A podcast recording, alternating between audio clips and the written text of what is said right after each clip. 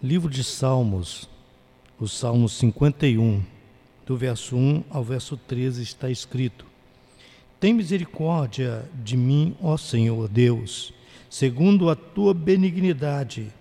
Apaga as minhas transgressões, segundo a multidão das tuas misericórdias.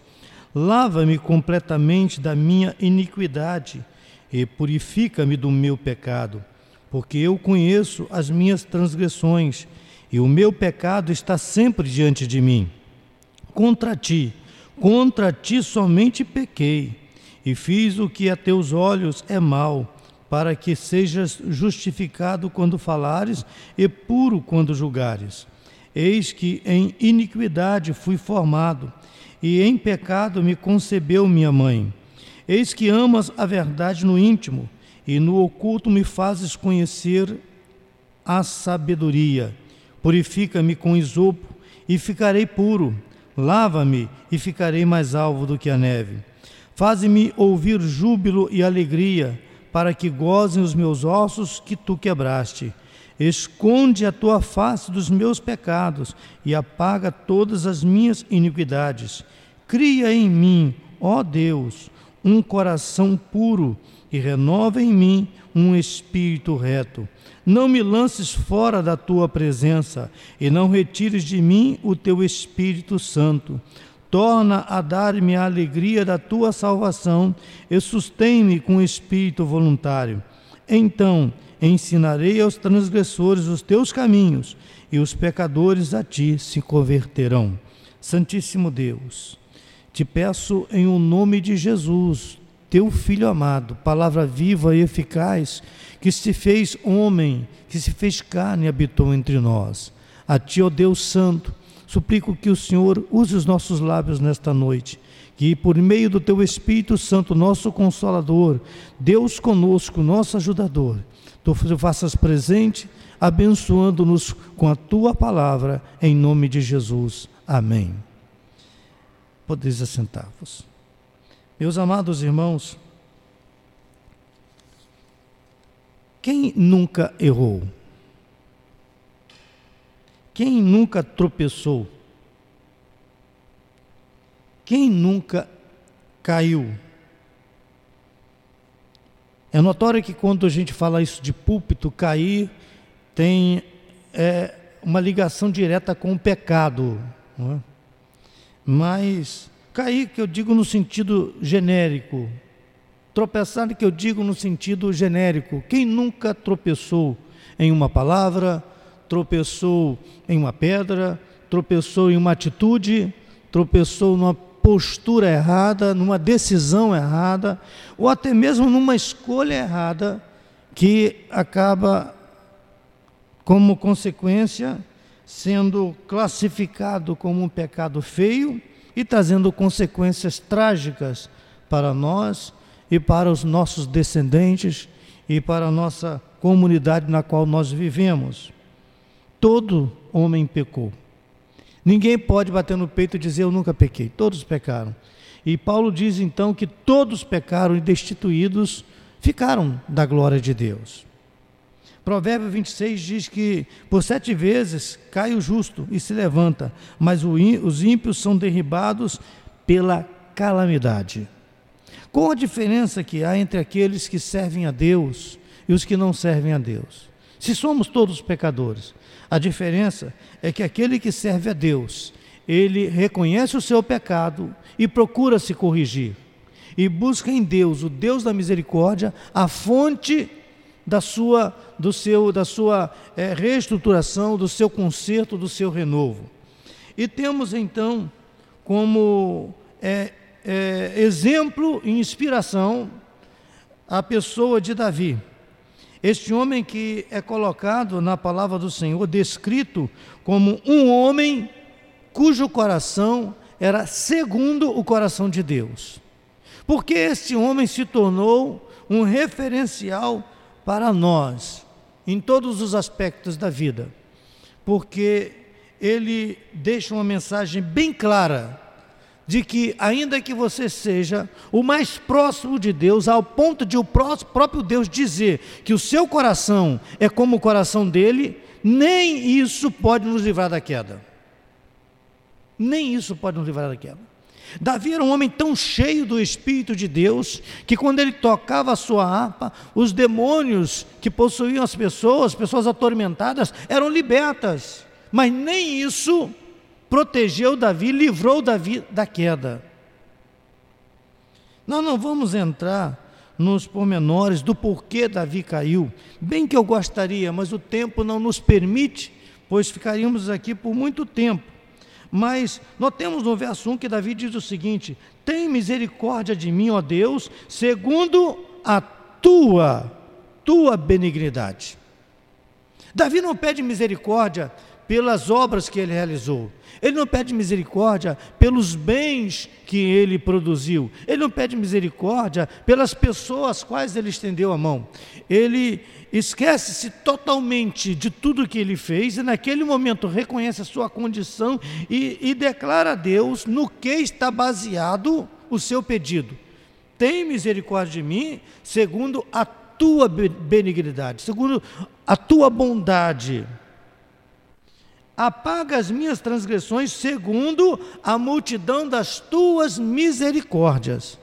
Davi não se coloca em momento algum como um elemento que solicita de Deus algo que ele é merecedor. Porque eu fiz, porque eu aconteci, porque eu sou o cara, não. Senhor, segundo a tua benignidade, segundo a multidão das tuas misericórdias, tem então misericórdia de mim. Davi, nessa postura de diante de Deus, ele assume uma atitude de humilhação própria. E a palavra do Senhor nos diz, quando Jesus estava entre nós aqui, ele disse a seus discípulos o seguinte: Aquele que a si mesmo se humilhar será exaltado, aquele que a si mesmo se exaltar será abatido, será humilhado. E Davi se humilha diante de Deus, se quebranta diante de Deus e, e dá continuidade à sua fala, dizendo: Lava-me completamente da minha iniquidade, o verso 2, e purifica-me do meu pecado. Por quê?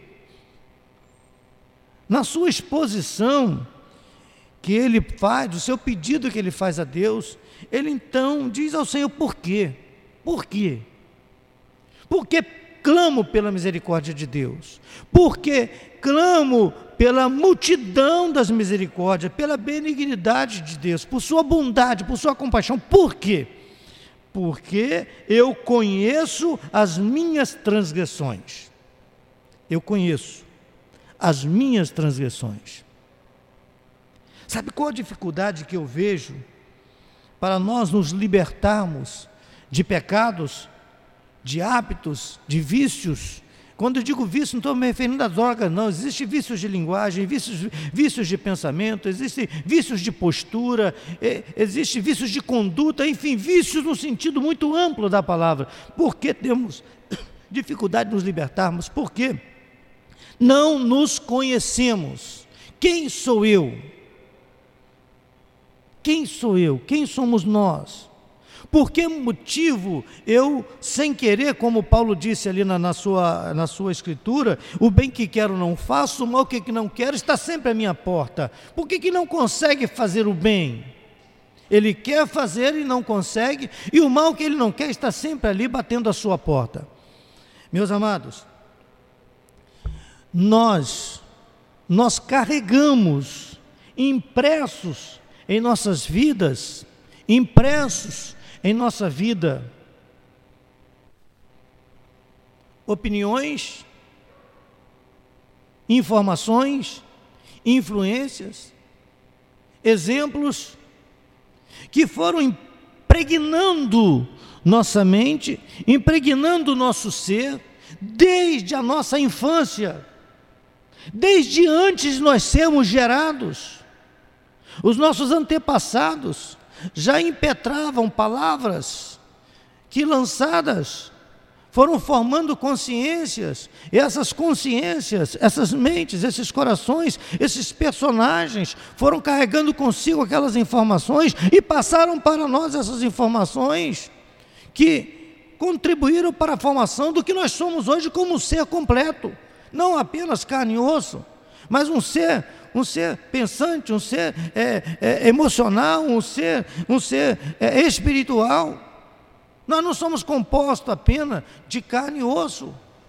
Todas essas informações culturais, psicológicas, emocionais, habituais que os nossos antepassados viveram, praticaram, elas, elas são uma carga, uma carga, uma herança, que lá em Êxodo capítulo 20, fala ali de uma forma muito superficial, mas fala: visitarei a maldade dos pais dos filhos, até a terceira e quarta geração daqueles que me aborrecem. Nós carregamos vontades, carregamos apetites, carregamos emoções, sentimentos e não sabemos a origem disso, de onde vem, por que vem.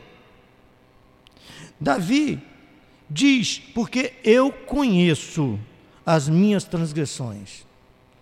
É quando nós fazemos um autoexame, uma introspecção, olhamos para dentro de nós e procuramos compreender a origem deste sentimento, a origem desta vontade, de onde vem isso? Pastor, como é que eu faço? Não é tão fácil, se fosse tão fácil todo mundo fazia. Mas se nós procurarmos conhecer, entender como viver os nossos pais, qual é a nossa origem, nós, conhecendo melhor, nós podemos confessar diante do Senhor e pedir a Deus que nos dê força, conheça as minhas transgressões e o meu pecado está sempre diante de mim. Contra ti, contra ti pequei. Parece aqui uma contradição quando ele diz contra ti somente, contra ti pequei.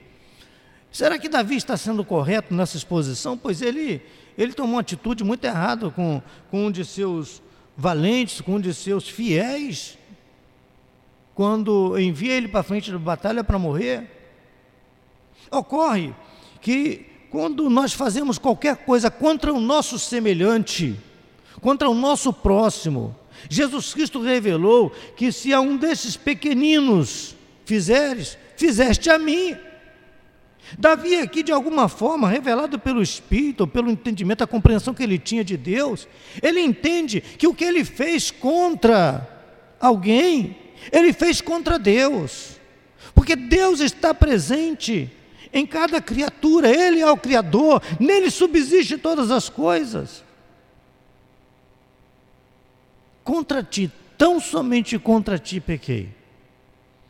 Davi, nessa, nessa postura, nessa atitude de reconhecimento, ele alcança graça diante do Senhor. Pois eu conheço, diz ele, as minhas transgressões. Ele admite, eu sou pecador, eu estou errado. Ele não procura colocar a culpa em ninguém, ele poderia botar a culpa em Batseba, Senhor, mas também pudera, né? Eu, eu sou carne, né? Carne é fraca. Davi não põe a culpa na carne, Davi não põe a culpa na Batseba, Jesus não, Davi não põe a culpa no marido que deixou a esposa lá sem atenção, Davi não põe a culpa em ninguém. Ele ele bate no peito e reconhece a sua própria culpa. Se outros colaboraram ou contribuíram para que aquele mal se materializasse, ele não atribui a essas colaborações externas, ele olha para dentro de si e reconhece: eu pequei. Ah, mas e Fulano? Cada um dará conta de si: eu pequei, eu errei. Eu não devia ter feito isso. Eu podia ter dito não. Eu podia ter entrado para dentro do meu quarto, ter ido falar com Deus, tocar a minha harpa, glorificar a Deus, mas eu insisti em olhar, insisti em olhar, dei conta das minhas emoções, aos apetites internos da minha carne, a essa visita que vem de tempos em tempos, conforme Jesus diz, que uma pessoa recebendo a palavra sai dela no espírito imundo, vagar pelos lugares ermos deste mundo, e de tempos em tempos retorna, e encontrando a casa vazia adornada, traz consigo mais sete demônios e torna seu segundo estado pior do que o primeiro. O crente pode estar cheio de dons, cheio de, de, de coisas lindas, mas se não tiver cheio do Espírito Santo, a casa está vazia. A casa está vazia. A única forma de nos mantermos seguros é nos mantermos cheios de Deus. Davi, naquele momento, ele estava vazio. A sua casa estava bonita, as suas, a, a, o seu semblante talvez estivesse bonito, as suas vestes estavam bonitas, o seu palácio estava bonito, seu, seu reino estava bonito, mas dentro de si ele estava vazio. E encontrando lugar, aquela, aquele sentimento, aquela emoção, aquela, aquela visita, conforme Natan descreve, ela alcança a graça e ele alimenta aquele visitante com a alegria de um momento de prazer que redunda em uma geração inteira que sofre por causa do pecado de Davi. Pois eu conheço, admite. E além de admitir, Davi confessa. Ele admite, eu conheço os meus pecados e contra ti pequei. Ele admite e ele confessa. E então ele faz um pedido. E nesse pedido de Davi, ele reconhece a fonte do seu renovo, a fonte da sua esperança. Ele reconhece o remédio para o seu pecado. Ele diz no verso 7: Purifica-me com o isopo, e ficarei puro. Lava-me, e ficarei mais alvo do que a neve. Meus amados, a fonte de purificação de Davi está em Deus. O ato de purificação com zopo tinha algo a ver, apontava para a pessoa de Jesus e o seu sangue carmesim, que aspergido, salpicado sobre o pecador, sobre, sobre é, é, é aquela, aquele clamor do pecador, lhe isentava do pecado, lhe purificava, lhe cobria o pecado, tipificando Jesus Cristo, aquele que haveria de remir o pecado de toda a humanidade. Purifica-me que usou, e então ficarei limpo, ficarei mais alto do que a neve. Ele confiou com essas expressões, com essas palavras, ele demonstra confiança, total confiança em Deus, no Senhor Todo-Poderoso. No verso 8, ele diz ainda: Faze-me ouvir júbilo e alegria, para que gozem os meus ossos que quebraste. Esconde a tua face dos meus pecados e apaga todas as minhas iniquidades. Cria em mim, ó Deus, um coração puro e renova em mim um espírito reto. Não me lances fora da tua presença e não retires de mim o Espírito Santo. Torna-me a dar a alegria da tua salvação e sustém-me com espírito voluntário. Então, Veja bem, Davi pede, solicita de Deus a purificação. Solicita de Deus que os seus pecados sejam apagados. Veja bem, só um parêntese. Nós quantas das vezes pedimos perdão a Deus, levantamos a mão, confessamos nosso pecado e fazemos questão de estar a todo momento lembrando do pecado que cometemos. Quantas pessoas ficam é, é, a contar e recontar. Olha, eu perdoei, mas olha só, aconteceu assim, assim, assim. Eu perdoei, mas a gente não esquece, não. Irmãos, o Senhor Deus, Davi pede para Deus que lance, crie em mim um espírito, renova o espírito reto, não, não me lance da tua presença, não retire de mim o teu espírito, torna-me a dar a alegria da tua salvação e sustém-me com um espírito voluntário esconde a tua face dos meus pecados e apaga todas as minhas iniquidades. Há um, um, momento em que Davi pede a Deus que não se lembre mais dos seus pecados. Se nós não queremos que Deus se lembre mais, nós vamos ficar toda hora lembrando a Deus do pecado. Cometeu um pecado, pede perdão a Deus e esquece aquilo, abandona aquilo, lança numa coisa que nós chamamos de mar do esquecimento. Eu faço questão de não me lembrar, de deletar não quero lembrar mais. Por quê? Porque entristeceu, machucou. É, então a gente nem, nem pronuncia, como disse Paulo, que algumas coisas nem, nem, nem se nomeia entre vós. Foi bom, como diz o ditado, foi bom quanto durou. Não há mais, não há mais, acabou. Não há por que ficar lembrando de coisas que nos trazem dores, ou que, que acrescenta mais dores. E Davi aqui Pede a Deus que esconde a face dos seus pecados e que apague as suas iniquidades. Cria em mim, ó Deus, um coração puro e renova em mim um espírito reto. E então, então quando tudo isso acontecer, quando Deus operar essa maravilha na minha vida, então ele, ele, ele faz a declaração que é o grande trunfo, o grande trunfo, a grande, a grande, é, o grande lance da conversão, do perdão, da transformação, do renovo na vida de um homem e de uma mulher. Deus não nos renova, não nos perdoa, não nos redime para uma, uma, uma casualidade. Não, agora está perdoado, está tudo bem, segue a vida. Não, tem um propósito. Tudo que Deus faz tem um propósito. E Davi deixa claro aqui que ele daria é, cordas a esse propósito de Deus e, e, se empenharia nesse propósito. Ele diz então no verso. É, é, Verso 13: Então ensinarei aos transgressores os teus caminhos, e os pecadores a ti se converterão.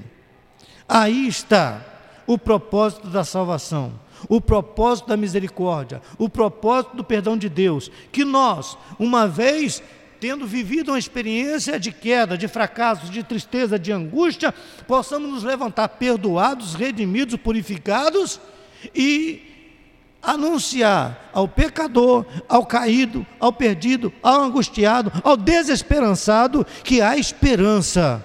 Você se levanta porque eu estava nessa situação, eu passei por situação semelhante. O Senhor teve misericórdia de mim, me estendeu a mão e Ele te estende a mão para você também. É aí que a humanidade é esperançada com a expectativa de algo novo, de uma nova vida, de um novo tempo, de uma nova história. Davi se propõe a se tornar um mensageiro de Deus, um mensageiro da esperança, um mensageiro da fé, um mensageiro é, de, de, coisas novas, de expectativas novas que possam é, é, dar ao homem um motivo para viver, para se levantar. Alguém diz, e eu vi certa feita alguém que estava detido dizer: Ah, foi Deus que me colocou aqui dentro. Irmãos, eu acredito na permissão de Deus. Não foi Deus que deixou ou que fez Davi cair. Davi caiu porque quis cair, mas ele permitiu para que todo homem compreenda que ainda que você tenha um coração segundo o coração de Deus, que ainda que você seja cheio do Espírito Santo, ninguém, ninguém é imune ao pecado. Ninguém. Pastor, se nós não somos imunes ao pecado, então como é que a gente faz para não pecar? A palavra de Deus responde. José nos mostra a receita para não pecar. Quando é, a mulher de Potifar vem tentá-lo, ele foge. E mais na frente, num outro texto que tem referência, está coligado com, este, com essa atitude de José, diz a palavra: foge, pois, de toda a aparência do mal. Por quê? Porque um abismo chama outro abismo. Se eu me coloco à beira do abismo, a possibilidade de eu cair é, longa, é, é muito grande. Se eu me coloco à, à mercê do mal, a possibilidade de ser atingido pelo mal é muito grande. Então foge da aparência do mal. Não se dê a si a chance de pecar. Mas se pecar, não nos esqueçamos que o nosso Deus é misericordioso, é poderoso, as consequências virão, virão. Mas a bondade e misericórdia de Deus sempre se manifesta. Eu sei, eu olho para o passado e vejo atitudes que eu tomei na condição de pastor, de ministro, que hoje eu não tomaria mais. Não tomaria mais. Mas foi tomada. E aí, o que, a gente faz? A gente ora a Deus e, Senhor, não me deixe que o meu coração seja segundo o seu coração, misericordioso, bondoso. E nessa atitude, às vezes, de compaixão, de misericórdia, alguém é, reputa um homem, um líder, como frouxo. Olha, fulano não tem pulso, fulano não tem pulso. E nós olhando para Deus, vamos perceber que certa feita até Deus foi também, é, de alguma forma, é, é visto dessa forma quando, quando Jonas diz para Deus, eu sabia, é por isso que eu não queria vir aqui, Nínive. Eu sabia que isso aí ia me mandar, falando numa linguagem mais atualizada, né? Isso aí ia me mandar para profetizar para esse povo, e no final esse povo ia chorar, ia pedir perdão e só ia perdoar eles e ia poupá-los. Por isso que eu não queria vir. E Deus faz então nascer uma plantinha que cobre Jonas, e Jonas fica feliz ali debaixo daquela sombrinha de uma boboreira, e vem um inseto, pica ela, ela morre, ele lamenta, e então diz Deus para Jonas: Olha, você lamenta por uma plantinha que nasceu hoje e que amanhã seca e morre. Não, não lamentaria eu muito mais, não teria eu muito mais misericórdia desse povo? Hum?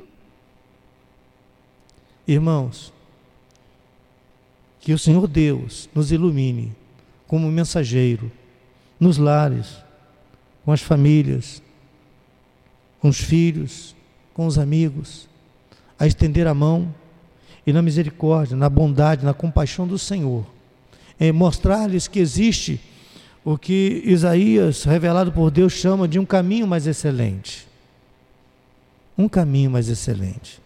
Existe uma forma melhor de caminhar, com amor, com misericórdia, com compaixão, com temor de Deus no coração, reconhecendo a todo momento que somos pecadores e que precisamos da bondade, da misericórdia, da compaixão de Deus. Sem ela, nenhum de nós sobreviveríamos.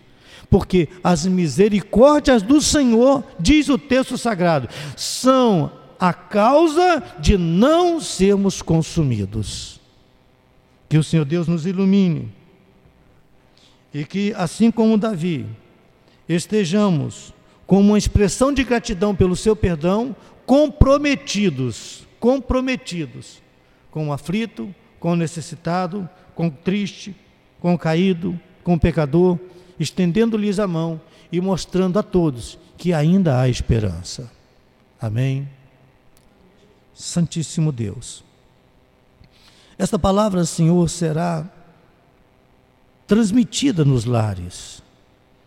Os líderes de grupo estarão, Senhor querido, levando esta palavra aos lares, cada um à sua maneira, cada um no seu entendimento, mas dentro da mesma compreensão de que todos pecamos.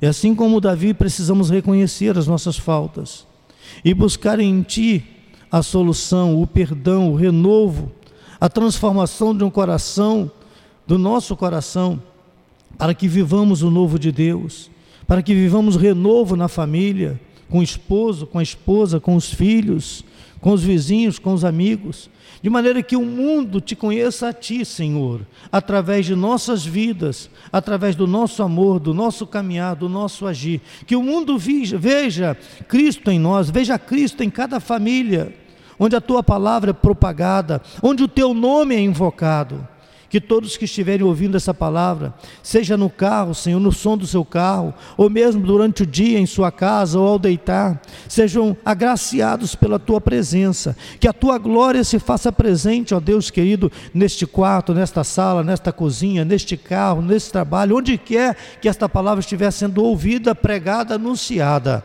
Senhor, faze de nós instrumentos do seu poder, instrumentos da tua paz, instrumentos do teu renovo, instrumentos da tua esperança, da tua alegria, do teu perdão. E que isto seja, Senhor, sempre para a glória do teu nome, abençoando cada líder, abençoando cada casal, para a glória do teu nome, em o um nome de Jesus. Amém.